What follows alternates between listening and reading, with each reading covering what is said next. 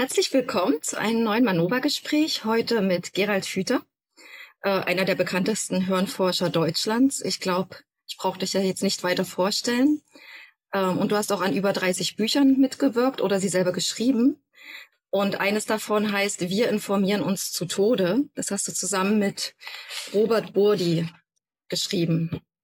Und ich freue mich, dass du dir heute die Zeit nimmst. Ja, grüß dich, liebe Elisa. Und äh, das Buch habe ich zusammen mit diesem Robert Burdi geschrieben, weil der aus der Journalismusszene kommt und ich wollte das nicht als Hirnforscher alleine erklären, sondern ich wollte auch jemanden haben, der in der Praxis ist und der das gut kennt, das Geschäft. Und äh, das hat uns beiden sehr viel Freude gemacht, weil wir äh, beide gerne Bücher schreiben, die nicht an der Oberfläche der Phänomene hängen bleiben, sondern die Frage stellen, warum, warum ist das dazu gekommen?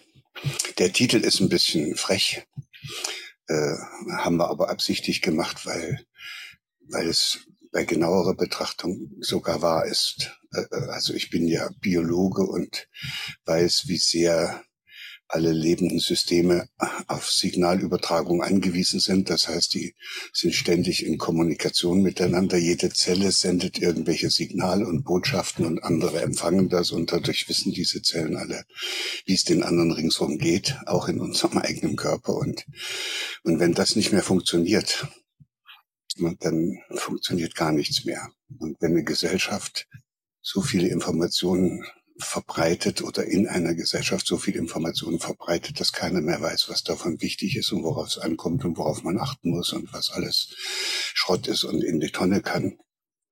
Und man das nicht mehr genau genug unterscheiden kann, dann, äh, dann können wir uns gegenseitig nicht mehr informieren über das, was wirklich wichtig ist. Und dann verlieren wir praktisch unseren Halt als Gesellschaft und dann fliegt alles uns um die Ohren. Ja, genau, so wie wir das zurzeit bemerken. Ähm, also es gibt ja kaum ein Thema, wo man, über das man wirklich ganz entspannt mit seinen Mitmenschen reden kann, wo man auch debattiert und neugierig ist und gucken möchte, wie sieht der andere das, sondern es ist eher inzwischen so eine ähm, so eine Atmosphäre von, oh Gott, sage ich jetzt das Richtige, nicht, dass mein Gegenüber gleich explodiert und mir die Freundschaft kündigt. Ähm, und wie finden wir uns da zurecht? Wie, ja, das ist nochmal ein anderes Problem. Das eine ist, dass es einfach alles zu viel ist und man das Richtige nicht vom Falschen unterscheiden kann. Und das andere Problem ist, dass sich natürlich in der Informationswelt nur derjenige durchsetzt, der am lautesten brüllt. Und neurobiologisch heißt das, derjenige kommt mit seinen Informationen durch, der den, der die Herzen der Leute trifft oder das, was die wirklich bewegt, äh, das nennt man dann emotionale Aufladung. Jede Information, die man heutzutage verschickt, muss möglichst stark emotional aufgeladen werden, muss die anderen irgendwie erregen. Und, äh, und dadurch entsteht so eine Flut von aufgeladenen Informationen, also lauter Wichtigtuerei, wo man dann noch weniger weiß, was geht und dann kommt noch das Dritte dazu, dass Menschen natürlich in einer solchen etwas krisengeschüttelten Welt äh, versuchen Halt zu finden, indem sie sich an bestimmten Vorstellungen festhalten. Und die sind dann für sie ganz besonders wichtig. Also zum Beispiel, wir müssen alles kontrollieren oder wir müssen jetzt sofort dieses oder jenes machen. Und, und wenn man sich einmal so eine Vorstellung zu eigen gemacht hat, dass es nun auf dieses oder jenes so ganz besonders ankommt, dann ist das eine Bedrohung, wenn da einer kommt und äh, da etwas anderes sagt. Und deshalb verteidigen die Menschen dann diese äh, haltbietenden Vorstellungen, die sie sich dann nun irgendwie im, im Hirn zusammengebaut haben. Hm, ja, also ich komme da manchmal auch durcheinander, weil äh, emotional aufgeladene Botschaften, ähm, während ich gleichzeitig das Gefühl habe, das Herz der meisten Menschen ist verschlossen. Also das ist auch nochmal so ein, man diskutiert über die Fakten, glaubt man, aber emotional aufgeladen. Doch so wirklich berührt wird man nicht, weil wir irgendwie auch alle voneinander getrennt sind. Also das, darum geht es ja auch in, in, in dem Buch über wie unsere Gehirne funktionieren und wie wir als Menschen im Prinzip inzwischen miteinander umgehen. Da erklärst du, dass eine Schwierigkeit darin besteht, dass wir uns als Objekte, also wie Objekte behandeln und nicht wie Subjekte. Es ist Ihnen wichtig, dass es weiterhin unabhängigen und kritischen Journalismus gibt? Dann unterstützen Sie Manova am besten mit einem Dauerauftrag und ermöglichen Sie weiterhin Beiträge wie diesen. Vielen Dank. Das ist ein grundsätzliches Problem unserer gegenwärtigen Gesellschaft und das haben wir auch schon sehr lange. Also es, äh, äh hängt offenbar mit äh, der Tatsache zusammen, dass es in, auch in unserer demokratischen Gesellschaft immer noch sehr viele hierarchische Strukturen gibt, wo es von oben nach unten geht. Also irgendjemand sagt, wie es geht und die anderen machen das dann so das hat die Menschheit mal irgendwann erfunden, als sie sesshaft geworden ist und man dann diese größeren Gruppen, die da zusammen gelebt und gearbeitet haben, auch irgendwie lenken und steuern musste, dass da nicht alles durcheinander gegangen ist. Und dann hat sich so eine Kommandostruktur als sehr äh, hilfreich erwiesen. Die hatte nicht nur den Vorteil, dass man da sozusagen mit einem Kommando die ganze Truppe irgendwo hinschicken konnte, also was weiß ich, die, die Felder bewässern aus dem Nil und die Pyramiden bauen. Man konnte damit auch wunderbar Kriege äh, führen und auch Angriffe abwehren. Und der, der eigentliche Hintergrund, der uns heute noch zu schaffen macht in diesen hierarchischen Strukturen, ist, dass es automatisch unangenehm ist. Wenn man da weiter unten ist, wird man ja immer zum Objekt derjenigen gemacht, die weiter oben sind, die einem dann sagen, was man zu tun und zu lassen hat. Und das ist unangenehm bringt im Hirn einiges durcheinander, weil man sich ja nicht als Objekt erlebt, sondern als Subjekt und als Gestalter dieser Welt. Und wenn ich dann plötzlich immer zugesagt kriege, was ich zu tun und zu lassen habe, wird dieses menschliche Grundbedürfnis zutiefst verletzt und da braucht man dann irgendeine Lösung. Manche Lösung, das kann man jetzt schon so vorweg sagen, besteht eben, manche finden da eine Lösung und die heißt, äh, ich, ich will gar nichts mehr gestalten. Also in der Schule passiert das so. Die wollen lernen und dann auf einmal haben sie null Bock auf Schule. Weil sie nicht das lernen dürfen, was sie lernen wollen und was sie interessiert, sondern weil sie vorgeschrieben kriegen, was sie zu lernen haben und dann auch noch wie und, und bis wann. Und das ist natürlich in hohem Maße ungünstig und das, was dann in solchen hierarchischen Strukturen immer passiert, wo einer den anderen zum Objekt macht, ist, dass man da hoch will und deshalb strengen sich alle an und das ist die Grundlage von Wettbewerb. Also der Wettbewerb, den hat nicht unsere Industriegesellschaft erfunden, sondern der Wettbewerb ist eine zwangsläufige Begleiterscheinung jeder hierarchischen Struktur, dass man die Leute dazu automatisch, dass die Leute, die Menschen automatisch in eine Situation kommen, wo sie versuchen, aus dieser niederen Position nach oben zu kommen. Das gelingt dann am besten, indem man irgendwas, indem man sich einschmeichelt, indem man sich hervortut, indem man vielleicht auch auch irgendwas in die Welt bringt, was für andere interessant ist. Und wenn man das jetzt so 10.000 Jahre macht und so lange gibt es das, dann wird die Welt immer komplexer, weil immer mehr in die Welt gebracht wird von diesen Leuten. Und äh, dann ist man am Ende in einer globalisierten und digitalisierten Welt angekommen, in der alles mit allem mehr oder weniger zusammenhängt. Und dann wird es schwer, für die hierarchischen Strukturen die Übersicht zu behalten, weil hierarchische Ordnungsstrukturen zwar den Vorteil haben, dass sie sehr mächtig sind und auch sehr viel bewirken können als Gemeinschaft, wenn sie sich so organisiert haben, aber sie sind nicht mehr flexibel. Sie hängen sozusagen fest entweder an den Lippen ihres Anführers oder aber an den Vorstellungen und den Überzeugungen und den Ideologien, die in dieser Hierarchie dann verbreitet worden sind und die die Leute so zusammenhalten. Und das ist alles viel zu starr und dann möchte man da gerne raus. Und was wir, glaube ich, im Augenblick erleben, ist eben der Zusammenbruch dieser hierarchischen Ordnungsstrukturen, auch durch das Internet und die vielen Möglichkeiten, dass sich praktisch jetzt ja jeder zu Wort melden kann und so tun kann, als sei er ein Anführer. und, äh, und in dieser Übergangsphase wird es sehr schwierig. Die Leute werden dann in der Weise, wie wir es vorhin beschrieben haben, mit immer mehr Informationen zugeschüttet. Alles wird immer lauter und keiner weiß mehr am Ende, wo es lang geht. Und deshalb ist es dann vielleicht auch kein Wunder, dass in solchen Phasen auch der Ruf nach mehr Ordnung wieder stärker wird. Mhm und äh, dass dann bestimmte Menschen, die die Erfahrung gemacht haben, dass äh, es also besser ist, wenn man einen hat, der einem sagt, wo es lang geht, dass die dann auch nach einem suchen oder nach einer Partei suchen oder nach einer Bewegung suchen, die den Eindruck macht, als wüssten die, wie es geht. Deshalb wird Herr Trump gewählt, deshalb ist Herr Orban so gut unterwegs oder der Putin. Das sind alte hierarchische Ordnungsstrukturen. Also man könnte fast sagen, es sind Versuche der Wiederbelebung einer hierarchischen Ordnung, die aber schon am Absterben ist. Weil im Prinzip unser Gehirn, also das da, da habe ich auch einmal ein Gespräch von dir gesehen vor Ewigkeiten, aber das kommt auch in diesem Buch wieder vor, weil unser Gehirn möchte eigentlich keine Veränderung. Ja. Also wir sagen alle, wir müssen jetzt was ändern, weil das Leben zwingt uns im Prinzip zur Veränderung. Wir sehen irgendwie mit dem, wie wir es bisher gemacht haben, kommen wir jetzt nicht weiter.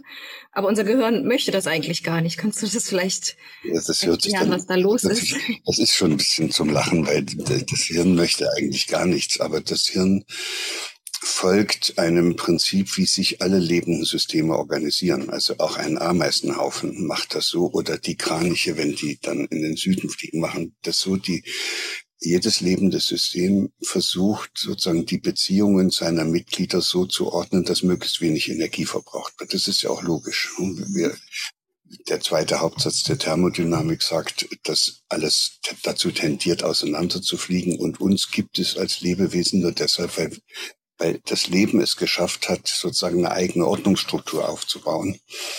Und, äh, und dazu braucht es ein bisschen Energie. Und wenn es aber zu viel Energie verbraucht, äh, also mehr Energie verbraucht als beschaffbar ist, dann fliegt einem der Laden um die Ohren, dann bewahrheitet sich der zweite Hauptsatz der Thermodynamik und die sagt, jede energiehaltige Struktur verteilt die in ihr enthaltene Struktur am Ende wieder im Universum. Wunderbar. Also das ist das, was uns bevorsteht, wenn wir nicht langsam die Kurve kriegen. Mhm. Und wie kriegen wir dann die Kurve? Weil du hast nämlich auch erklärt, äh, was es braucht, damit unser Gehirn uns die Energie zur Verfügung stellt, die wir bräuchten, damit wir was verändern können. Ja, die, die, der eine äh, etwas weniger intelligente Weg heißt Energiesparen. Also das heißt, ich äh, versuche mein Leben so zu gestalten, dass das nicht so aufwendig ist. Also äh, aufwendig wird's immer dann, wenn ich einen Konflikt habe, wenn ich nachdenken muss, wenn ich in Krisen komme und deshalb versucht man das alles zu vermeiden. Und wenn ich mit Informationen beschallt werde, die mich in Unordnung bringen, die also im Hirn so einen Erregungszustand auslösen, der sehr viel Energie verbraucht, dann versuche ich das möglichst schnell zu beenden, entweder indem ich aufhöre, mich zu informieren, mhm. oder indem ich, äh, das ist auch interessant, indem ich selbst die, das Heft in die Hand nehme und äh, zum Informierer werde. Das ist ja dann auch eine, eine Möglichkeit, wie man mit wenig Energie äh, weil man andere jetzt äh, sozusagen in den Fokus nimmt. Man lenkt die Aufmerksamkeit auf das, was man da tut und dadurch kriegt das Hirn wieder eine, eine Richtung, dann wird das wieder alles etwas kohärenter da oben. Ja, und, und, dann ist man einer geworden, der zwanghaft andere Leute dauernd informieren muss, nur damit er selbst nicht so sehr durcheinander kommt. Hm, und Ablenkung äh, ist auch für viele eine Möglichkeit. Da wollen wir gar nicht drüber reden, dass die ganze Gesellschaft, äh, die, in der wir leben, ja im Grunde genommen lauter Möglichkeiten bereitstellt, um Menschen, die die Probleme, die sie haben und, und nicht richtig lösen können, äh, etwas anzubieten, was sie ersatzweise nehmen können. Also einkaufen zum Beispiel oder ablenken äh, oder ja, man braucht sich eigentlich nur umzugucken, was die Menschen alles so treiben. Das ist alles äh, ersatzweise Problembewältigung, um diesen Zustand zu vermeiden, in dem es im Hirn doch zu sehr durcheinander zugeht und man plötzlich wieder auf das zurückgeworfen wird, was man überhaupt nicht möchte, nämlich äh, dass man spürt, dass man in einer Welt lebt, in der man nicht alles kontrollieren kann und in der man nicht alles beherrschen kann. Und deshalb neigen wir dazu, immer dann die schnelle Lösung zu nehmen. Also mein Lieblingsbeispiel ist, du hast Probleme mit deinem Partner äh, oder einer Partnerin und und äh, du bist nicht in der Lage, das zu lösen. Es ist auch unangenehm. Du hältst es auch nicht so lange aus. Aber vielleicht äh, oder irgendwann über kurz oder lang fällt dir dann die Schnapsflasche ins Auge, die im Regal steht. Und dann, wenn du die halb leer getrunken hast, ist das Problem beendet. Das Hirn ist zufrieden. Ja?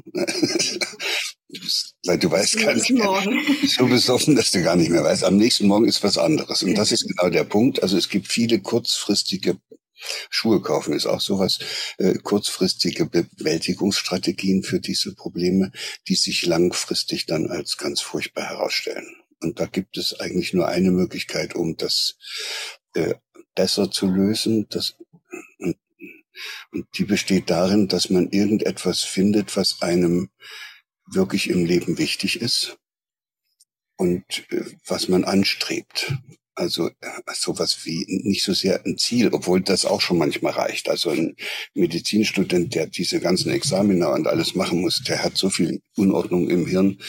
Das kriegt er aber immer wieder geordnet, indem er sich sagt, aber bald bin ich approbiert und äh, bald bin ich Arzt und habe meinen weißen Kittel an und dann sind meine ganzen Träume wahr und dann ist alles da oben bestens und dann ist die Energiefrage sozusagen erledigt und deshalb halte ich das jetzt durch. Also mit dem, mit dem mit der Vorstellung eines, eines äh, Zustandes, den man dann erreichen könnte, wenn man das jetzt mal aushält, kann man durch viele Täler durch. Da, das kann sogar so weit führen, dass man dann eben auch nicht zur Schnapsflasche greift äh, und, äh, und Schuhe einkauft und sich irgendeinen Blödsinn im, im Internet anguckt, sondern äh, dass man da sich, sich hinsetzt und sieht, dass man schnell zu diesem Ziel kommt. Ziele sind aber blöd, weil wenn er das Ziel erreicht hat, der tapfere Mediziner, äh, weiß er wieder nicht mehr wofür und wie er Ordnung in sein Hirn bringen soll. Und das sieht man dann ja auch manchmal, dass Leute, wenn sie dort angekommen sind, wo sie eigentlich die ganze Zeit hin wollten, dass sie dann wieder nicht glücklich sind. Und deshalb ist es äh, das Geheim, das Geheimnis heißt eigentlich, du musst etwas finden, wohin du willst und was dir wunderbar vorkommt, äh, was aber nicht wirklich zu erreichen ist. Also ich nehme ein Beispiel. Ich könnte mir äh, vornehmen, ein liebevoller Mann zu werden.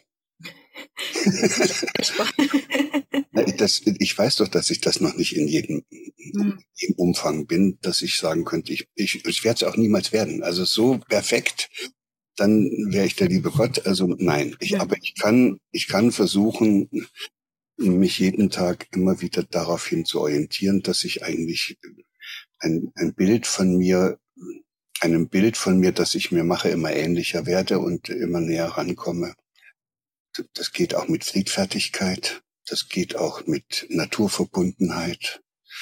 Äh, das geht auch hm, ja mit mit einem liebevollen Umgang mit sich selbst. Das, da kommst du nie an und da bist du nie fertig. Das ist kein Ziel. Das heißt, im Deutschen haben wir dafür ein Wort, das heißt Anliegen.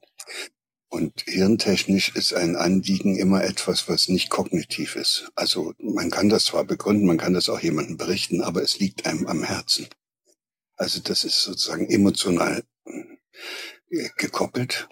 Und aber diesmal anders emotional gekoppelt als die Informationen, die manipuliert werden.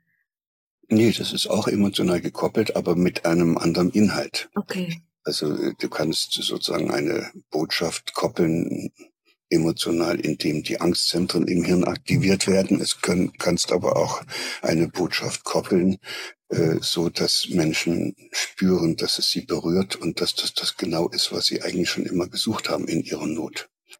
Und deshalb kann es sein, dass wir in Zukunft, wenn wir versuchen, äh, etwas an diesem gegenwärtigen Zustand dieser Welt zu verändern und dann endlich eingesehen haben, dass wir andere Menschen nicht verändern können, äh, könnte es doch immerhin möglich sein, dass wir uns darum bemühen, anderen Menschen einen Rahmen anzubieten, in dem sie diese Erfahrung machen können, dass es doch eigentlich wunderbar ist, wenn man sich auch noch um was anderes als um sich selbst kümmert. Oder dass man auf die Idee kommt, eigentlich nur noch das wirklich zu tun, was einem selber auch ein bisschen gut tut. Dass man sich nicht mehr anderen zur Verfügung stellt für deren Absichten und Ziele und dass man selbst auch keine anderen zum Objekt seiner eigenen Absichten, Ziele, Bewertungen und Belehrungen und so weiter macht. Und da gibt's im Deutschen ein schönes Wort dafür, das heißt Würde. Man könnte also jemand werden wollen, der sich seiner Würde bewusst ist und die nun auch zu bewahren versucht und das in einer Welt, die, wo es überall nur würdelos zugeht da hast du schon zu tun, aber es wird dich beglücken, weil du jeden Tag in den alltäglichen Begegnungen mit anderen Menschen und in allem, was du tust, einfach dir immer wieder sagen kannst, ich komme dem, was ich da will, ein kleines Schrittchen näher und am Abend kannst du in den Spiegel gucken, kannst sagen, okay, ist nicht alles so gelaufen, wie ich es wollte, aber ich bin wieder einen Schritt vorangekommen. Und das ist dann ein kohärenzstiftendes Ordnungsprinzip im Hirn, äh, was anders funktioniert als äh, diese ganzen Ersatzbefriedigungen, mit denen du da bisher so herumgelaufen bist und die sich in deinem Hirn festgefressen haben, nur weil sie mal ganz am Anfang, als du ein Problem hattest, so ausgesehen haben, als ob das eine Lösung wäre. Das sind eigentlich, du merkst, wir sind im Bereich der Nachhaltigkeit angekommen, aber diesmal nicht da mit Klimawandel, sondern vielleicht beginnt der Klimawandel im eigenen Hirn, indem man da oben die Betriebstemperatur ein bisschen besser äh, selbst gestaltet. Ja, für mich ist immer so wichtig, ähm, weil ich kam zu, überhaupt zu meinem politischen Engagement jetzt auch als Medienschaffende, ähm, weil ich ähm, irgendwie mich verloren fühlte in dieser Konsumwelt mit den kurzfristigen Lösungen, wie du es gesagt hattest. Mhm. Und ich habe auch meine Träume im Außen verwirklicht, habe mich selbstständig gemacht, bin ins Ausland gezogen und kam immer zu dem Punkt, den du genannt hast, äh, wenn das erfüllt war, das Ziel, saß ich wieder an dem gleichen. Und dann ähm, hatte ich eine Therapeutin, die hat mir dann geholfen, liebevoller mit mir selbst zu sein. Das war der erste Schritt. Das ist, glaube ich, der entscheidende, weil das Einzige, was du in der Welt verändern kannst, das bist du selbst. Und das ist so wichtig, weil ich dann gemerkt habe, krass, dadurch fing ich dann erstmal an, weil ich erst mich mir zugewendet habe, kam ich von alleine dahin, dass ich mich nun auch für die Welt interessiere und habe aber erstmal angefangen, ich wollte dann die anderen belehren. Also da kam ich dann zu dieser Erkenntnis, ach, ich kann die gar nicht ändern, ich kann die auch nicht zwingen, liebevoller zu sich zu sein. Und nun bin ich in dem Paradox, dass ich jetzt zum Beispiel mit so einem Interview mit dir, wie mit dir jetzt, äh, diese Information weitergeben möchte, indem wir uns, uns zuwenden, tun wir das, was wir uns für die Welt wünschen. Weil ich glaube, das ist so ein äh, falscher Glaubenssatz, den wir haben. Wir wollen, wir denken, wir können erst liebevoll zu uns selbst sein und uns um unser Glück und unsere Entfaltung kümmern, wenn die Welt in Ordnung ist. Also so ja. ist mein Eindruck, dass wir so auch äh, unsere Informationen äh, verarbeiten äh, in unseren Medien, ob jetzt alternativ oder Mainstream. Wir informieren, denken, wir müssen am Außen was machen, stellen fest, das wird irgendwie nichts, machen trotzdem so weiter.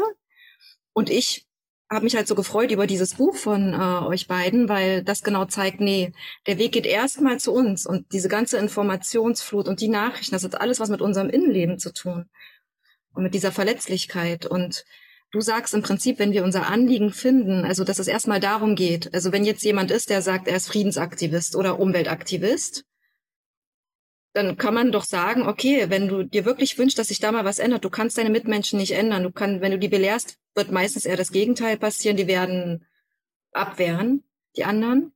Also kann man, können diese Aktivisten als Aktivismus verstehen, sich sich selbst zuzuwenden und ihr Anliegen zu finden, wie sie selbst das umsetzen, was sie sich wünschen. Ja, aber dazu kannst du sie ja nicht zwingen. Und dazu ja. kannst du sie nur einladen, ermutigen, mhm. inspirieren. Nämlich, dass sie, dass sie sich zum Beispiel die Frage stellen, warum bin ich eigentlich Friedensaktivist geworden? Mhm. Also ja. ich, ich habe mir zum Beispiel die Frage gestellt, warum bin ich eigentlich so einer geworden, dass ich Biologie studiert habe, Neurobiologie und dann gemerkt habe, dass das nicht das richtige, also dass ich da ja immer mehr das Hirn in Teile zerlege und es gar nicht besser verstehe. Und dann habe ich angefangen, so Öffentlichkeitsarbeit zu machen und die Erkenntnis der Neurobiologie nach außen zu tragen. Und da ist schon ganz gut, wenn man sich mal fragt, warum macht denn der das? Ja. Von außen würde jeder sagen, oh, der will berühmt werden und der will Geld verdienen und all so ein Scheiß. Nee, nee, ich, ich habe mich als kleiner Junge in die Vielfalt des Lebendigen verliebt. So, hm. das war's. Also irgendwie fand ich diese Kaulquappen und diese Frösche und die Vögel und die Pflanzen so spannend und, und deshalb habe ich dann Biologie studiert und im Kern, muss ich sagen, halte ich es bis heute einfach nicht aus, dass eine vorübergehend irregeleitete Spezies auf diesem Planeten dabei ist.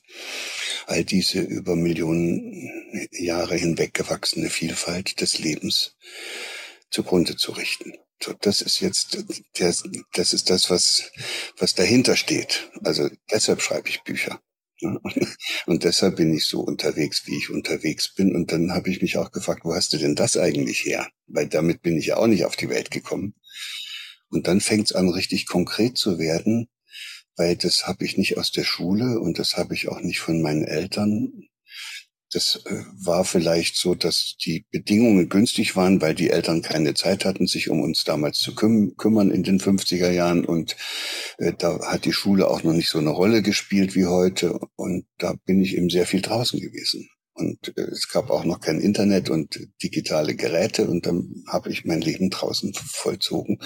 Und dann ist mir einer über den Weg gelaufen, so ein alter Mann, der da in unserem Dorf da mit so einem Schmetterlingsnetz und so einer Botanisiertrommel rumgelaufen ist. Er hatte sich verlaufen, wollte zum Bus und fand die Haltestelle nicht und die war da irgendwo im Wald an der Hauptstraße und dann habe ich diesen alten Mann da begleitet bis zu dieser Haltestelle und dann hat er unterwegs einen, also blieb der immer wieder stehen und sagte, hörst du, das ist das Rotkehlchen. Und dann bückte er sich und sagte, und guck mal, das ist das Labkraut. Und dann hat er mir also die Augen geöffnet für dieses, ja, für das Wunderbare. Weil bis dahin kannte ich immer nur Nutztiere und, und äh, Schädlinge und äh, Nutzpflanzen und, und Unkraut. Das war die, die, der, Hinter, der Hintergrund, aus dem ich kam auf diesem Dorf. Und dann kommt da plötzlich einer und, und kennt alle Pflanzen und Tiere und kann zu allen irgendwas erzählen. Ja, und das, und du merkst es, das hat mich das heute sogar noch berührt äh, und dass ich im Grunde genommen das fortsetze, was dieser alte Zoolog oder was immer oder Biologe, was der da so gemacht hat. Also dann, dann das ist, äh, das ist und, und, und deshalb glaube ich, dass wir alle so ein Motiv haben, was so ganz von unten kommt. Auch diejenigen, die glauben, sie müssten irrsinnig viel Energie, äh, Information verbreiten, das ist ja niemals böse. Das ist ein Motiv, was sie irgendwoher haben und ich bin fest davon überzeugt, dass es möglich ist, diesem Motiv auf die Spur zu kommen, wenn man das will. Und dann kann man liebevoll sich selbst fragen, wo das denn eigentlich herkommt und wann man sich das zu eigen gemacht hat. Und da findet jeder eine Antwort. Und, und mit dieser Antwort wird ihm dann plötzlich klar, was er da tut.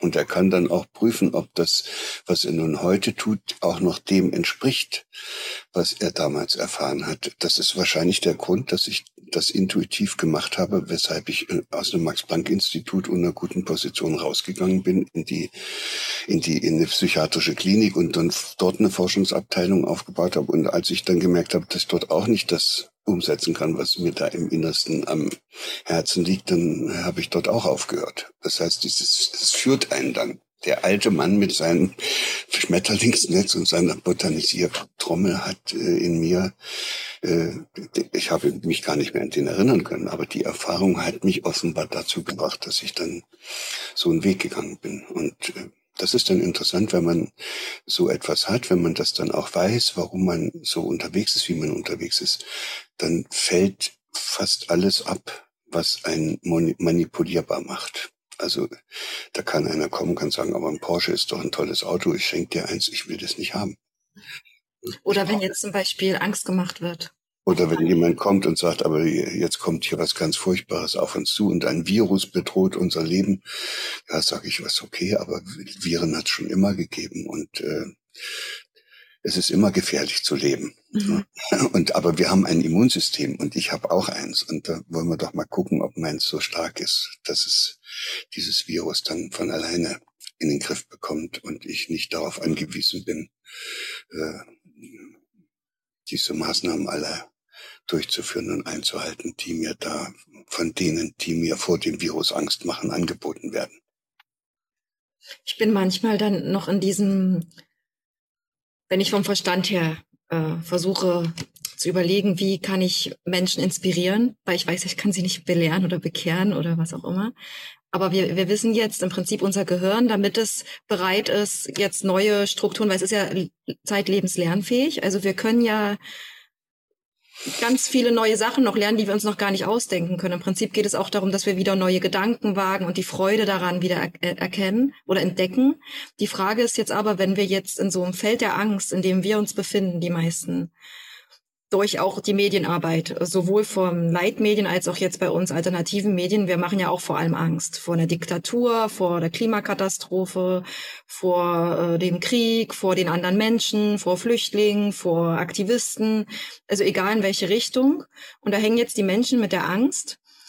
Und ich kann mir jetzt vorstellen, für diese Menschen, wenn ich da jetzt ankomme und sage, nee, wir brauchen aber Freude und Begeisterung, damit wir überhaupt mal da rauskommen, dass die mich angucken und sagen, äh, du spinnst ja, also geh weg, das macht doch überhaupt keinen Sinn, darum können wir uns später kümmern. Wie schaffen wir das von dieser Angst in diese Freude zu kommen?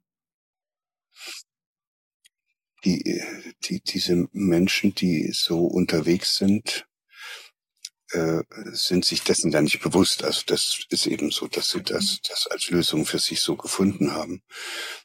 Und, äh, und es ist ihnen auch nicht bewusst, dass sie äh, von anderen zum Objekt gemacht werden und durch deren Belehrungen und Bewertungen dann in eine bestimmte Situation gebracht werden, wo sie dann die Angst haben und wo dann wieder andere kommen und ihnen sagen, wie das weggeht mit der Angst. Und da rutschen die, rutschen die dann tapfer äh, da rein und deshalb ist das Einzige, was dann geht, dass die aus diesem Film sozusagen mit deiner Hilfe herausfinden. Aus diesem, das ist wie ein Karussell. Also das ist wie das Asiatische, wo sich immer wieder in den Schwanz beißt. Und das, das geht aber nicht, indem du diese Person auch wieder zum Objekt deiner Bemühungen machst. Ja, ja. Das, das ist ja genau das Falsche. Genau, genau. Das gibt es keine andere Möglichkeit, als dass du versuchst, dich selbst als Subjekt zu zeigen. So, das geht mit einem Lächeln los. Und das geht vielleicht damit weiter, dass du dieser Person ein bisschen was aus deinem Leben beschreibst, dass du ihr auch deine Nöte schilderst und deine Fehlerhaftigkeit und deine, deine Verzweiflung. Und, und dass du dann auch vielleicht erklärst, was du für Träume hast und wie du dir das vorstellst und dass du das eigentlich gar nicht verstehen kannst, was da alles so läuft.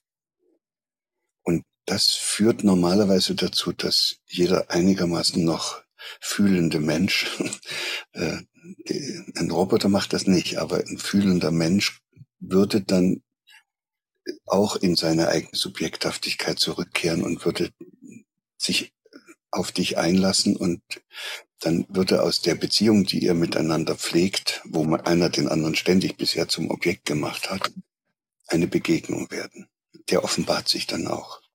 So, und dann seid ihr auf einer völlig anderen Ebene. Da geht es überhaupt nicht mehr um dieses spezifische Thema, was euch da äh, fast zur Weißglut gebracht hat, sondern da geht es um zwei Menschen, die auf der Suche sind die sich darüber bewusst sind, dass da bestimmte Erfahrungen unterwegs gemacht werden und dass man für die Probleme, die jeder da so hatte, irgendeine Lösung gefunden werden musste und dass jeder so seine Lösungen gefunden hat und dass viele dieser Lösungen auch, ja, wenn man als Suchender unterwegs ist, auch äh, Irrungen sein können. Und dann hat man sich eben auch verirrt. Und dann darfst du auch gerne sagen, ich habe mich auch schon oft in meinem Leben verirrt und ich weiß noch nicht mal, ob ich jetzt überhaupt auf dem richtigen Weg bin. Und da kann eigentlich der andere gar nicht anders als äh, zugeben, vor sich selbst zumindest heimlich, wenn er es auch nicht offen ausspricht, dass das schon stimmt. Er, er hat sich auch oft genug verirrt und es kann, er kann nicht sicher sein, dass er jetzt mit seiner gegenwärtigen Überzeugung da auf dem richtigen Weg ist. Und dann habt ihr dann eine, dann ist zumindest manchmal etwas in Gang gekommen, was man so den Impuls nennt, den Anstoß, damit Nachdenken beginnt. Und dieses Nachdenken ist ein Nachdenken, was nicht so irritierend ist, weil man sich ja auf die Suche nach etwas macht. Und dann haben wir wieder die Situation, wenn das Hirn seine Aufmerksamkeit irgendwohin fokussieren kann, was auch noch äh, ein bisschen beglückend ist, weil man das ja will, äh, dann äh, verschwindet das Durcheinander in der Birne. Und dann kannst du tatsächlich plötzlich das Wichtige vom Unwichtigen unterscheiden. Vorher nicht. In diesem Durcheinander ist da oben im Frontalhirn. Aber ja, lustigerweise bilden, sich, bilden wir uns dann trotzdem ein, dass wir es könnten. Das ist ja eigentlich das Gefährliche daran. Ne? Ja, wir versuchen dann uns festzuhalten an diesen Vorstellungen, die ja aber durchaus auch Irrungen sein können.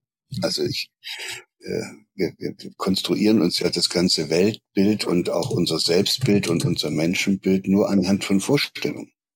Also wenn ich sowas Einfaches nehme wie das, was hier im Westen so verbreitet ist, ohne Wettbewerb gibt's keinen Fortschritt.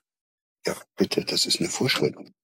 Und dann kommt der andere und sagt, ja, es hat doch aber der Darwin bewiesen und die Wissenschaft hat das doch auch und ohne Wettbewerb brauchen wir es, sonst geht's nicht vorwärts. Und dann kann ich dann sagen, als Biologe kann ich dann sagen, du, das, was der Darwin da gezeigt hat mit seiner Theorie, ist äh, wie, wie aus etwas, aus dem sehr Verschiedenes werden könnte, dann etwas ganz Bestimmtes wird. Also mein Lieblingsbeispiel ist die fünfstrahlige Vorderextremität. Das ist eine Anlage bei allen äh, Wirbeltieren.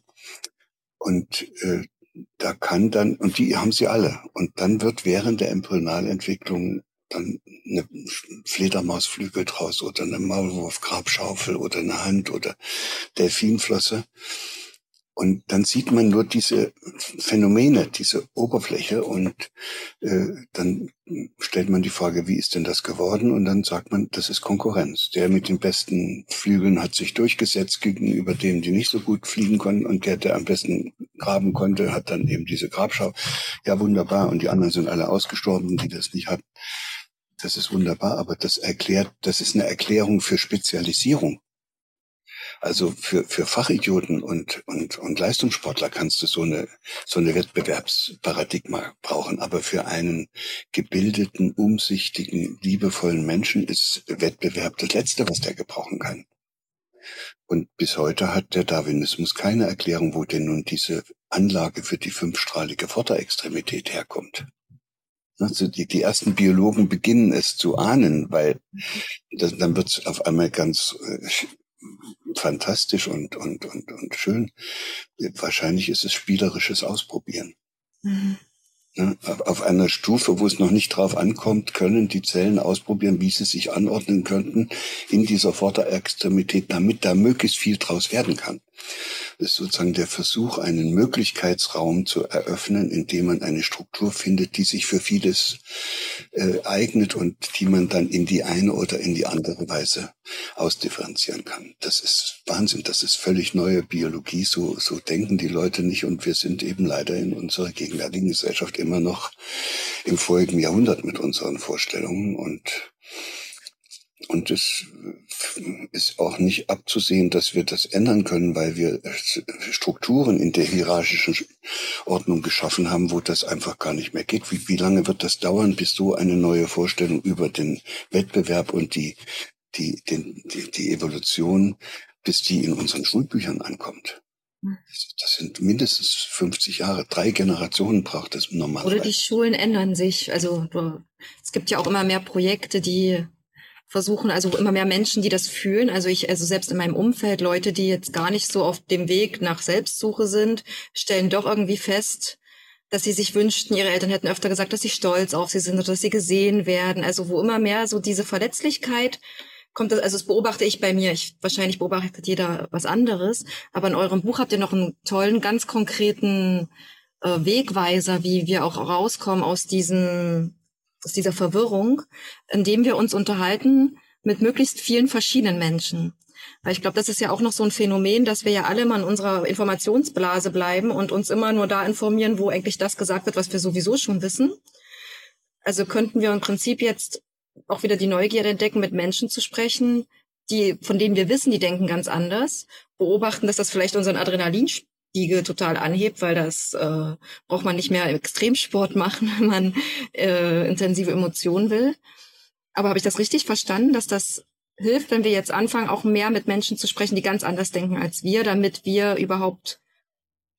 Ja, wie, wie willst du denn jemand aus deinen äh, verwickelten und äh, verirrten Vorstellungen herausfinden? Also wenn du das überhaupt erstmal annimmst, dass es unter Umständen auch noch andere Vorstellungen auf der Welt gibt, die auch ihre Berechtigung haben, dann äh, wirst du natürlich auch, wenn dir das wirklich ein bisschen wichtig ist, äh, nach solchen Menschen suchen, die so ganz nicht die, die immer nur dieselben Vorstellungen haben wie du, da, die, da, da bleibt ihr alle gleichermaßen blöd in diesen selben Vorstellungen gefangen. Und deshalb ist das eine große Chance, die man hat, wenn man mit einem anderen Menschen aus einem anderen Kulturkreis und mit einem anderen Erfahrungshintergrund das muss auch nicht eine, äh, dann wieder in, in, eine, in eine Begegnung kommt und sich austauscht. Und das muss auch nicht etwas sein aus einem ganz anderen Teil der Erde, sondern das kann möglicherweise der Nachbar sein, ne, mit dem man bisher noch nie gesprochen hat, weil man den immer blöd fand.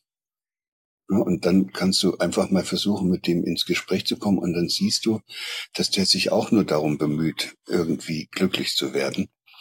Und dass der im Grunde genommen auch ein Suchender ist wie du, nur der hat da irgendwie andere Antworten unterwegs gefunden und das könnte sein, dass der dann plötzlich äh, sagt, es war aber schön, dass ich mich jetzt mal mit der Elisa unterhalten habe, weil jetzt habe ich verstanden, warum die so ist, wie sie ist und ich habe auch noch gleich verstanden, warum ich so bin, wie ich bin. Das ist der Anfang einer, einer Entwicklung aus mhm. einer dahin herrschenden Verwicklung.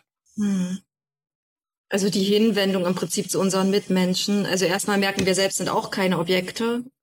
Liebe, ja. versuchen liebevoller zu uns zu sein. Und dann auch eine Neugierde auf die Menschen, denen wir so im Alltag begegnen, zum Beispiel erstmal. Ja, ich glaube, wenn du liebevoll anfängst, wirklich mit dir selbst umzugehen, dann wird es ja zwangsläufig auch so kommen, dass du dich magst. Hm. Also das kannst du nicht, wenn du nicht liebevoll mit dir umgehst. Ja. Kannst du dich selber nicht leiden und dann kannst du auch andere nicht leiden. Also wenn du aber liebevoll zu dir selbst bist, bist du automatisch auch liebevoll zu anderen. Und das ist die Voraussetzung dafür, dass du überhaupt nur einen anderen Menschen einladen kannst. Also wenn wir jetzt hier so das so locker sagen, einladen, ermutigen, inspirieren und uns die Leute zuhören, dann denken die, die müssten die anderen überreden. Mhm. Und mit ihren kognitiven Geschichten denen da ankommen und sie nun einladen und dass sie mal ins Theater gehen oder keine Ahnung oder im Wald. Nee, das, äh, das geht, es geht eigentlich darum, dass du jemanden helfen könntest, dass ein Erfahrungsraum sich öffnet, in dem er viele neue Türen findet, durch die er selbst durchgehen kann, wenn er das will. So, und dieses Kunststück, jemanden einzuladen, in dieser Weise einzuladen, dass der sich wieder öffnet, das kannst du nur, wenn du den magst. Das ist so bitter. Das ist so. Viele mögen inzwischen oder denken, sie mögen eigentlich die anderen gar nicht mehr. Also wir sehen uns ja kaum noch gegenseitig. Deswegen versuche ich das jetzt auch mehr in diese Medienwelt. Also mir ist wichtig eben zu erklären, wie wichtig dieses, was uns erstmal so persönlich und privat erscheint, wie wichtig das aber für unser gesellschaftliches Zusammenleben ist. Bis hin zu Weltpolitik und äh, was auch immer da passiert. Weil wenn wir jemals unser Verhalten ändern wollen, müssen wir in diesen privaten, persönlichen Beziehungen anfangen. Das ist ja nicht umgekehrt. Wenn du das Verhalten eines anderen Menschen verändern willst, machen wir es jetzt mal so klar, dann ja. gibt es eine Möglichkeit und die heißt Konditionierung, also Abrichtung und Dressur.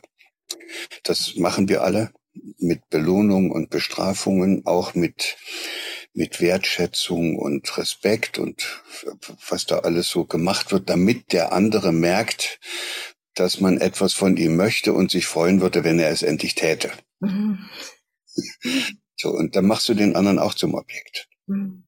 Und, und diese, diese Abrichtung und Dressurmethoden, die sind natürlich jetzt immer subtiler und feiner geworden. Man erkennt sie ja kaum noch, weil es hat auch viel mit so einer Art von Verführung zu tun. Also Eltern, die äh, gerne möchten, dass ihre Kinder irgendwas tun, die äh, zeigen denen in ihrem Verhalten, dass sie dieses mögen und jenes nicht mögen. Das, da müssen die gar nichts sagen. Das sehen die Kinder an den Augen und am Gesicht.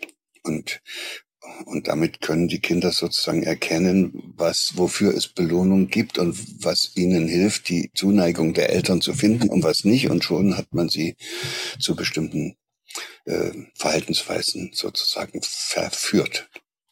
Es ist nicht aus ihnen selbst rausgekommen, sondern sie machen es, weil sich Mama drüber freut.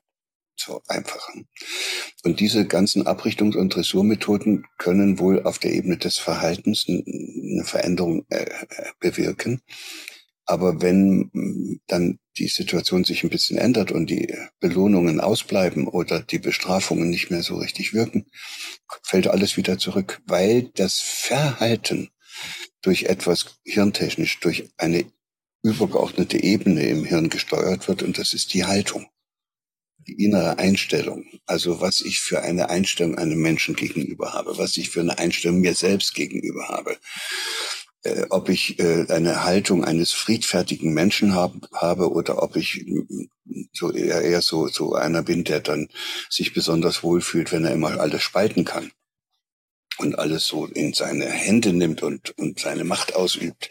Das sind da alles Haltungen. Und, und wir, wir regen uns nicht über die Haltung auf, die sieht man nämlich nicht. Wir sehen immer nur das Verhalten und wir denken deshalb, wir müssten das Verhalten ändern. Nein, wir müssten Menschen Gelegenheit geben, ihre innere Einstellung zu verändern. Und das geht nun eben nicht mit Abrichtung. Sondern nur durch Einladung. Und es geht aber auch, und, und ein, na, ich mache es schon aktiver. Bege es begegnen sich auch viele Leute, äh, ohne sich gegenseitig einladen mhm. zu wollen und zu können. Und äh, die sind dann einfach zufrieden, dass sie so glücklich sind miteinander oder irgendwas ausgetauscht haben. Wenn du einen anderen einladen willst, dann hast du ja ein, ein, ein richtiges Interesse daran, dass der in seine Entfaltung kommt. Also, dass der nicht so, so in seiner Suche dort hängen bleibt, wo er nun mal gerade gelandet ist, sondern dass, da, dass er Auswege findet aus dem, wo er da im Augenblick stecken geblieben ist. Dass er auch aus diesen scheinbar sehr erfolgreichen Strategien, mit denen er bisher unterwegs war, nochmal rausfindet und, äh, und dann auch von der Autobahn im Hirn runterkommt und die beschaulichen Nebenstraßen mal wieder befährt. Und dann sieht, wie zauberhaft diese Welt eigentlich sein kann, wenn man nicht so umherrast. Das sind ja alles äh, Einladungen, die du machen kannst. Und das geht aber nur, wenn du diesen anderen Menschen magst, sonst kannst du ihn nicht einladen. Das ist einfach, das ist so, das, das wollen wir alle nicht wahrhaben. Und ich glaube, es hängt damit zusammen, dass wir eben aus dieser Wettbewerbskultur kommen, wo wir uns immer von den anderen abgrenzen und schützen müssen. Und wenn man jetzt aber mal so anfängt, darüber nachzudenken, wie das wäre, wenn man es so versuchte, dann würde das ja heißen, ich müsste einfach mal ausprobieren, ob ich nicht bei einem anderen Menschen, den ich so gar nicht besonders leiden kann, äh, vielleicht sogar der mir richtig eklig ist, weil er so blöde Sachen sagt. Äh, ich müsste mal gucken, ob ich an dem irgendwas finde, was ich mag. Weil, weil wenn ich ihn nicht mag, wird's nix. Und du musst nicht gleich den ganzen anderen mögen. Es reicht, wenn du ein Stück von dem magst. Und dann lädst du diesen Anteil ein. Und das spürt er plötzlich, sieht fühlt er sich gesehen, ernst genommen. Und dann kannst du später noch über den ganzen anderen Kram äh, dich austauschen. Aber wenn das nicht zu so einer Begegnung kommt, wo dann Türen aufgehen, kannst du es dir sparen. Das ist alles nutzlos. Und das fällt uns allen so schwer, in dem anderen etwas zu suchen, was wir mögen. Wir suchen in dem anderen ständig immer nur das, was wir nicht mögen und bestätigen damit unsere Vorurteile und damit haben wir das ganze Theater. Das ist einfach so einfach. Auch ein, das ist auch im Prinzip insgesamt auf die Menschheit. Also wir mögen ja oft auch gar nicht das Menschenbild, was wir haben. Und damit wir überhaupt neugierig auf andere Menschen sein können, können wir auch mal schauen, wie können wir überhaupt unser Menschenbild. Also ich persönlich finde inzwischen, ich komme immer mehr dahin. Oft war ich früher frustriert darüber, dass meine Mitmenschen sich nicht so verhalten, wie ich das gern hätte, dass die liebevoller sind oder warum die so viel konsumieren müssen und, und warum die nicht diesen Drang haben, die Lebendigkeit wieder zu entdecken wie ich. Und dann kam ich irgendwann dahin, so die Verletzlichkeit dahinter zu sehen und lerne das immer mehr, dann erstmal die so zu akzeptieren, weil ich verstehen kann, warum sie es machen. Also ich habe es ja auch lange gemacht und mein Menschenbild, ich sehe uns inzwischen schon als zauberhafte, du hast das vorhin auch so schön gesagt, wir sind vorübergehend in die irre geleitete Spezies vorübergehend. Also, weil es ist ja nicht, das ist ja nicht das, was wir sind. Das ist ja etwas, wo wir uns gerade verlaufen haben, dieses zerstörerische Verhalten. Ja, so wir lernen die weiter. Menschen wieder zu sehen, als das, was sie sind, diese Wesen, die sich extrem entfalten, kommen die auch so, so sich berühren lassen können von Tierschicksalen, von anderen Schicksalen. Also das ist ja eigentlich total zauberhaft als Menschen. Und dann. Wir, sind die einzige Spezies, die in der Lage ist, sich selbst bewusst zu machen, was das Leben auf diesem Planeten braucht, damit es sich entfalten kann. Das kann kein Affe. Das, und es wäre unsere heilige Aufgabe, es könnte unser Herzensanliegen sein, auf diesem Planeten dafür zu sorgen, dass jedes Lebewesen seinen Platz findet und dass sich das, was da in jedem Lebewesen angelegt ist, auch wirklich entfalten kann.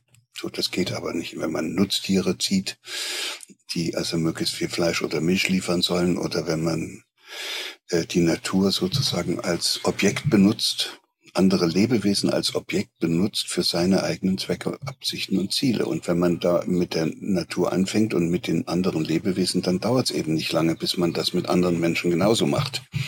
Ja, und dann sind das eben Tiere, die anderen. Und was dabei herauskommt, wenn Menschen anfangen, andere wie, äh, wie, wie Tiere zu betrachten, ja, also im Nazireich war das so und im Augenblick äh, machen wir das ja auch schon ein kleines bisschen mit den Russen so.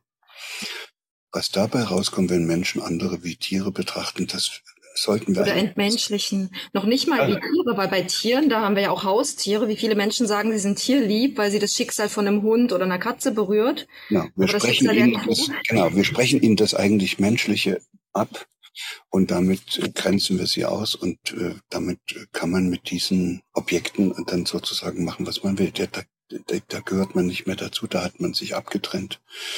Und, äh, und so werden wir auf diesem Planeten nicht überleben können. Das ist also. Dann können wir das ja mal so sacken lassen und äh, die Leute einladen, einladen, einfach sich zu fragen, was ist mein Weltbild, warum mache ich eigentlich das, was ich mache und wie möchte ich eigentlich leben? Also sich eigentlich so die Sinnfragen nochmal zu stellen. Genau, und da kommt man dann plötzlich an sehr wesentliche Fragen. Und hinter diesen wesentlichen Fragen verschwindet dann dieser ganze Informationswust, der uns den ganzen Tag beschäftigt. Man könnte es auch umdrehen und könnte sagen, wir wollen uns mit Informationen auch gerne zuschütten, damit wir nicht an die wesentlichen Fragen ran müssen. Ja. Und, und was wir hier versuchen in diesem Gespräch ist ja, äh, denen, die uns hier zuschauen und zuhören, das Gefühl zu vermitteln, das kann unglaublich spannend sein. Das, das muss nicht sein, was weh tut.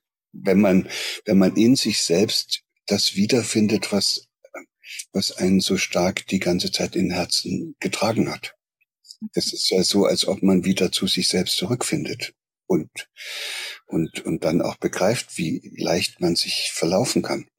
Und dann kann man sogar noch einen Schritt weitergehen und kann sagen, guck mal, wir müssen uns doch nicht alle immer wieder neu verlaufen. Wir könnten ja diese Erfahrung, wie schnell es geht und wie, wie, wie, wie gefährlich es wird, wenn man sich von sich selbst entfernt oder sich mit seinen Vorstellungen hoffnungslos verwickelt. Das muss doch nicht jede Generation immer wieder neu machen. Wir könnten einfach, ja, wir könnten doch einfach mal versuchen, unsere Kinder so ins Leben hinein zu begleiten, dass die diese Erfahrungen von uns mitgeteilt bekommen und mit auf den Weg nehmen können, um selbst zu vermeiden, dass es so schlimm wird. So, und jetzt wird es interessant, weil das hat jetzt eine Generation schon intuitiv versucht. Es, ich sehe hier junge Familien, die so liebevoll äh, mit ihren Kindern umgehen. Ich sehe Erwachsene, also Partner, die, die Kinder haben, Eltern, die, die sich dann aus irgendwelchen Gründen dann doch trennen und wo es nicht funktioniert. Und trotzdem kümmern sich beide ganz liebevoll um das Kind. Das war in meiner Generation noch fast unmöglich. Da ist jeder Ehestreit und jede Scheidung am Ende vom Rechtsanwalt gelandet. Mhm. Die Kinder sind dazwischen zerrieben und zerrissen worden. Und, und deshalb ist ja da schon viel passiert. Also wir gehen ja schon viel liebevoller mit uns selbst um und mit den anderen. Und wir müssten nur aufpassen, dass uns das auch bewusst wird, ja. was wir da eigentlich haben. Weil wenn es einem nicht bewusst wird, kann man es nicht schützen. Mhm. Also das ist, mein Lieblingsbeispiel ist dann immer, die, das sind diese nativen Völker, die meinetwegen im Amazonasgebiet leben und die so liebevoll miteinander und mit, an, mit ihren Kindern umgehen. Ja, aber das machen die ganz natürlicherweise so. Hm? Die gehen auch, äh, auch anders mit den Tieren und Pflanzen um. Und das ist eben so, aber es ist ihnen nicht bewusst. Ja. Und weil es ihnen nicht bewusst ist, können sie es auch nicht schützen. Und dann kommen solche Idioten wie wir dahin mit unseren blöden Vorstellungen und reden ihnen ein, sie müssten jetzt den christlichen Glauben annehmen und sie müssten jetzt Schulen bauen und sie müssten jetzt Geschäfte haben, wo die Waren verkauft werden und Produktion machen. Und dann, dann können die sich dagegen nicht schützen und rennen diesem Blödsinn hinterher. Und deshalb brauchen wir Menschen, äh, andere, die uns helfen, uns dessen bewusst zu werden, was wir für unser Menschsein brauchen. So, und jetzt bin ich beim Auftrag der Medien. Weil ja. da wollen wir ja hin. Das wäre toll, wenn Medien dafür sorgen könnten, dass immer mehr Menschen bewusst wird, äh, was, was so dringend bewahrt werden muss und was vielleicht auch noch wiederentdeckt werden muss und was wiedergefunden werden muss, damit wir wieder in unsere Menschlichkeit finden oder wieder ist auch blöd gesagt, weil es war noch nie so gut, dass man sagen kann, da war es mal in Ordnung. Vielleicht vor der, vor dem Beginn der Sesshaftwerdung, als die noch so als. Also, dass wir endlich in unser Menschsein richtig reinkommen, richtig reinwachsen. So, so wäre es der richtige Ausdruck und, und das, was ich nur sagen wollte, ist, es kann sein, dass man durch eine Phase der Verirrung hindurch muss, damit man überhaupt, äh, damit einem klar wird, was auf keinen Fall passieren darf und einem das bewusst wird und dann kann man sich auch davor schützen. Wenn man durch diesen Mist, durch diesen Sumpf nicht durchgegangen ist, äh, wird man sozusagen ahnungslos in den nächsten Sumpf hineintappen. Und äh, deshalb bin ich doch eigentlich sehr optimistisch, weil, weil es schon so ist, dass dieser Sumpf zwar immer wieder neu bewässert wird, aber weil es auch immer mehr Menschen gibt, die einfach gelernt haben, äh, genauer hinzuschauen und vor allen Dingen sich auch immer wieder die Frage zu stellen, was ist denn jetzt hier wirklich wichtig? Ja. Dazu beizutragen als Medienschaffender oder Medienschaffende ist eine eigentlich sehr dankbare Aufgabe. Ja, da ist das auch eine schöne Frage, die wir uns alle stellen können. Was ist eigentlich wichtig? Worauf kommt es jetzt an für uns im Leben? Ja, und, und, und welche Informationen sind es wert, mit anderen geteilt zu werden und welche äh, führen lediglich noch dazu, dass der Unsinn, den wir alle schon gegenwärtig machen, noch schlimmer wird. Mhm. Also als dass wir im Prinzip uns auch ein bisschen neu ausrichten. Das haben wir jetzt bei Manova auch äh, versucht, noch mehr die Perspektiven in den Fokus zu rücken. Ihr kommt, ja, genau, ihr kommt ja selbst aus einer Erfahrung, wo man so, ja, genau. wie schnell man auf so einen gewissen Irrweg geraten kann. Wir kritisieren bei anderen etwas und fallen dann in eine ähnliche Falle und genau. dann geht es um die Erkenntnis und jeder macht auch Fehler, deswegen auch aus diesem Schuldzuweisungs-Ping-Pong rausfinden ja, aber wenn man nicht da reingeraten ist, kann man auch nicht ja, äh, das erkennen. Das sich, ja, dann geht einem das nicht hinreichend zu Herzen und es ist einem auch nicht bewusst und dann kann man sich nicht davor schützen, genau. Das soll nun nicht heißen, dass wir alle durchs Elend müssen, damit wir wissen, wie, es Aber sondern, dass wir wenigstens was daraus lernen können. Jetzt war es eben schon so, wie es war, anstatt jetzt. Ja, wir haben auch als Menschheit genug Elend schon durchschritten. Also da, wir bräuchten eigentlich auch nur noch mal zu gucken, wie oft die Leute schon die gleichen Fehler gemacht haben wie wir. Und äh, dann kann man natürlich von denen was lernen. Und da gibt es eine ganze Menge zu lernen. Ja. Ich bedanke mich herzlich bei dir, dass du die Zeit genommen hast. Das ist ein schönes Schlusswort. Das ist ein schönes Schlusswort und ich gebe euch noch etwas mit auf den Weg. Das ist meine Beobachtung, als ich aus der damaligen DDR abgehauen war und im Westen angekommen bin. Habe ich im Westen irgendwie das Gefühl gehabt, dass die Leute hier mit der Betrachtung und Beschreibung, auch als Wissenschaftler, mit der Betrachtung und Beschreibung und Erforschung von Phänomenen beschäftigt sind, also Erscheinungsformen. Mhm. So oder so, also als wie Schmetterlingssammler. Und dann haben sie sich toll gefunden, wenn sie noch eine neue Schmetterlingsform gefunden haben und die auch noch fotografiert und kartiert haben. Und, und dann habe ich immer da gesessen und gesagt, was ist denn das nur? Weil ich bin da drüben anders sozialisiert worden. Also das, das hört sich jetzt ganz schrecklich an, aber da, da gab es ein Fach, das hieß äh, dialektischer und historischer Materialismus der hat mich noch nicht, das hat mich noch nicht so ganz mitgezogen, aber ich hatte dann einen, einen äh, Universitätsprofessor in der, in der Zoologie und der hat uns die, der, der hat uns, das gab einfach, das hieß vergleichende Anatomie. Und der hat uns nicht beschrieben, wie das Elefantenbein im letzten Detail aussieht, sondern der hat uns geholfen zu verstehen, wie dieses Elefantenbein entstanden ist.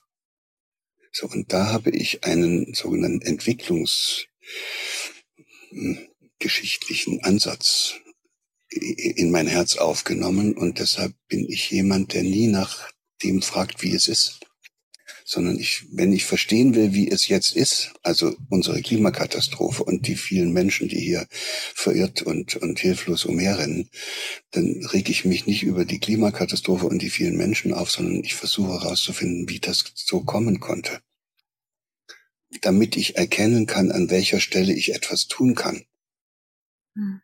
Und ich kann auf der Oberfläche nichts machen, aber ich kann versuchen zu verstehen, wie es so in die Irre gehen konnte und wie diese Phänomene dann, die uns so Probleme bereiten, entstehen konnten. Und indem ich diese Entstehungsgeschichte herleiten kann, weiß ich dann auch ziemlich genau, worauf es wirklich ankommt. Und dann kann ich das Wichtige vom Unwichtigen unterscheiden. Das kann man nicht, wenn man sich immer nur die gegenwärtigen Phänomene betrachtet. Da rast man von einem Problem und einem Phänomen und einer Schreckensbotschaft zur nächsten. In diesem Sinne. Also vom, vom äh, Wissen wollen zum Verstehen wollen. So, wäre das zu nennen. Und man kann wohl etwas nur dann verstehen, wenn man sich fragt, wie es so geworden ist, wie es ist. Auch sich selbst. Und dann können wir uns auch fragen, wie können, wie kann es anders werden? Und dann findet unser Gehirn auch die Antworten darauf. Natürlich, ja. Ja, weil du willst ja nicht nochmal dieselben Fehler machen. Ja, und unser Gehirn dann, wenn du dich fragst, warum bin ich so geworden, wie ich bin, findest du ja auch heraus, was dir geholfen hat, äh, diese Elisa zu werden, auf die du, über die du auch glücklich bist. Und dann weißt du, dass es Dinge gibt in deinem Leben, die du von anderen geschenkt bekommen hast äh, und die du weitertragen kannst. Heiliger Strohsack, was ist das für eine Perspektive?